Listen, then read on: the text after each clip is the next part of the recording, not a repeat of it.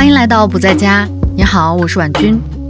不在家记录了我和朋友们外出游玩的过程，他们是我无数个不成熟、不深刻也不寂寞的瞬间。记录并整理下这些声音，让我在过往的时间中得到一些珍贵的人生注脚。如果你喜欢不在家，并想促成一些合作，欢迎联系我。今年三月，我在贵州和几位朋友待了几天。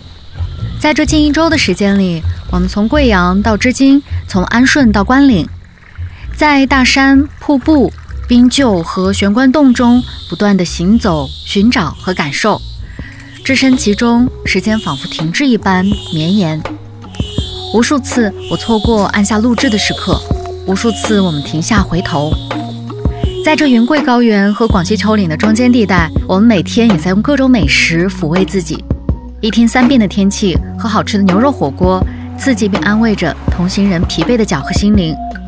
如果你对这些声音感兴趣，如果你恰好想去那里，欢迎继续听下去。收听音频时，你可以同时在备菜、拖地、收纳衣物，也可以躺下放松的沉浸一番。